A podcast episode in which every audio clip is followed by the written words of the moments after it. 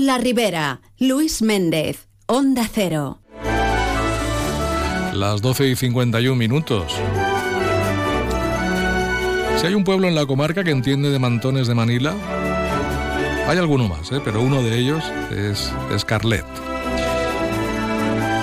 El por qué, bueno, ya más o menos antes les hemos dado alguna pista con el tema de las fiestas mayores de la localidad.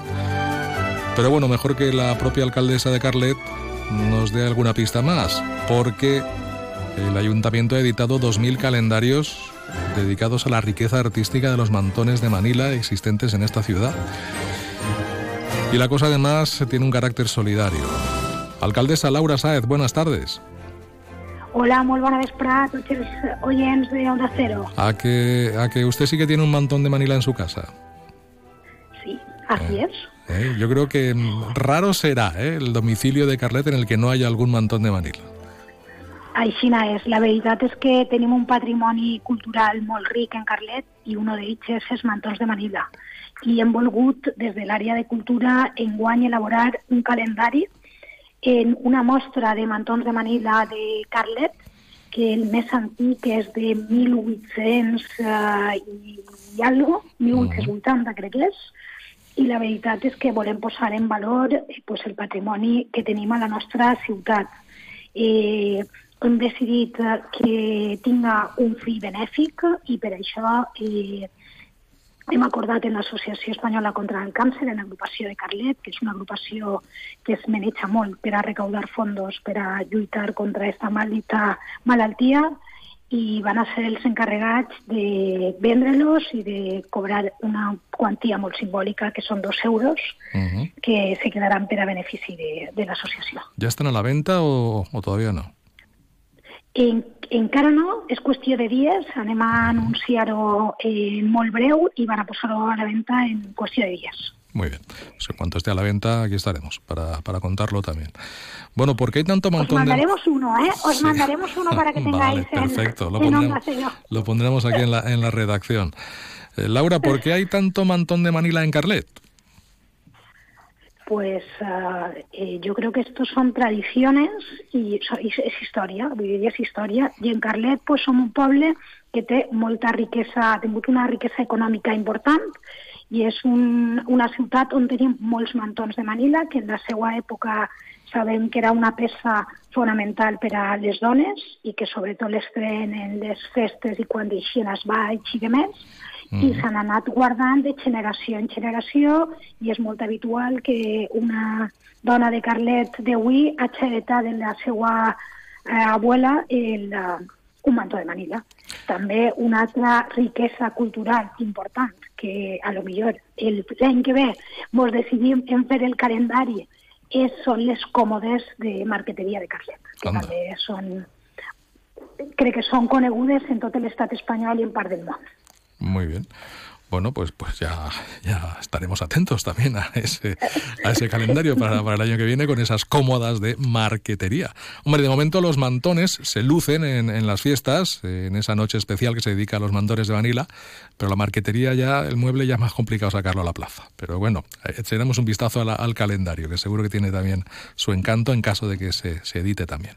Bueno, recordamos, por tanto, dos euros el precio del calendario. La Asociación Española contra el Cáncer en la Junta Local de Carlet va a ser la encargada de venderlos y en unos días estarán ya a la venta. Bueno, aquí veremos los mantones de Manila. Y hablando de riqueza, ¿cómo tenemos el presupuesto del año 2024? Eh, ¿Cómo lo definiría Laura Sáez? Pues jo definiria que aprovarem el, dia, el passat dia 3 de gener i aprovarem un pressupost per a l'Ajuntament de Carlet realista, un pressupost que tenim que comptar que no hem pujat ningú impost, vull dir, ni l'IPC, per tant s'han congelat tots els ingressos que tenia l'Ajuntament i el que hem fet en aquests ingressos és ajustar als gastos que considerem que reclamen i que necessita la ciutat de Carlet. Són sobretot realistes i hem volgut incrementar algunes partides, unes mos venen donades, com pugui ser pues, l'increment dels salaris dels empleats públics, evidentment estem obligats a fer-ho, però les altres, els altres diners en els que comptàvem hem volgut incrementar partides com conservació de vies públiques i camins veïnals, eh, partides de cultura, joventut i festes, perquè en pensem que està ben molt bona resposta per part dels carletins a totes les activitats que està organitzant en els últims mesos l'Ajuntament i hem de donar continuïtat. També hem tingut molta demanda en els cursos de gimnàsia per a majors i de costura, que s'han duplicat pràcticament les inscripcions i volem duplicar el número de cursos que fa l'Ajuntament per a donar eh, als ciutadans allò que ens demanden. Uh -huh. Després també eh, hem apostat per la infància, hem, posat, hem reactivat el Consell Municipal de la Infància i volem que hi hagi participació dels més menuts en algunes decisions importants en Carlet. Eh, volem remodelar alguns parques de la població i volem que siguin ells els que trien quins columpios volen que l'Ajuntament pues, al final traga licitació i que siguin una realitat. I volem pues, donar-los eh, veu i, i vot en les decisions que sobretot els afecten a, als més menuts. Alcaldesa, eh, una de las principales críticas ha venido desde Compromís, eh, diciendo mm. que se ha derivado una cantidad importante, en torno a los 20.000 euros, a la Iglesia Católica, en este caso a Caritas, eh, y que se ha eliminado lo que es el plan de, de atención que había a nivel, a nivel local, a nivel municipal pues eh, tengo que responder que no s'ha eliminat, eh, no s'ha eliminat la partida d'emergència social. La partida estava en 80.000 euros i en els últims dos anys no s'han gastat el total dels diners i això té una explicació i l'explicació és que eh, les ajudes de serveis socials s'han vengut, s'ha canviat la configuració en els últims anys.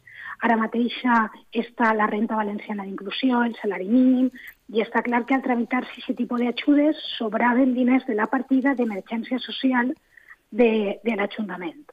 Entonces, valoraren que per a que se quedaren els diners en la partida i no se gastaren, pensem que era més important poder atendre emergències socials del moment que l'Ajuntament no les pot atendre perquè té que tramitar un expedient administratiu i és molt més ràpid que siga una entitat externa a l'Ajuntament en, en fons públics la que puga atendre, eh, pues, si mos, mos va donar un cas fa unes setmanes que vingueren de Canàries en patera eh, dos persones que no estaven ni empadronades, que no tenien vivenda, que no tenien tal, i necessitaven menjar aquest dia. L'Ajuntament no podia donar-los ninguna ajuda i els tingueren que derivar o a Creu Roja o a Càritas i l'Ajuntament ja va firmar fa uns anys un acord en Creu Roja que nosaltres l'hem mantès i per tant continua en vigor i el que hem fet ara és ampliar l'ajuda que ja tenia eh, la Iglesia, ampliar-la per a que poguera atendre aquestes circumstàncies sobrevingudes.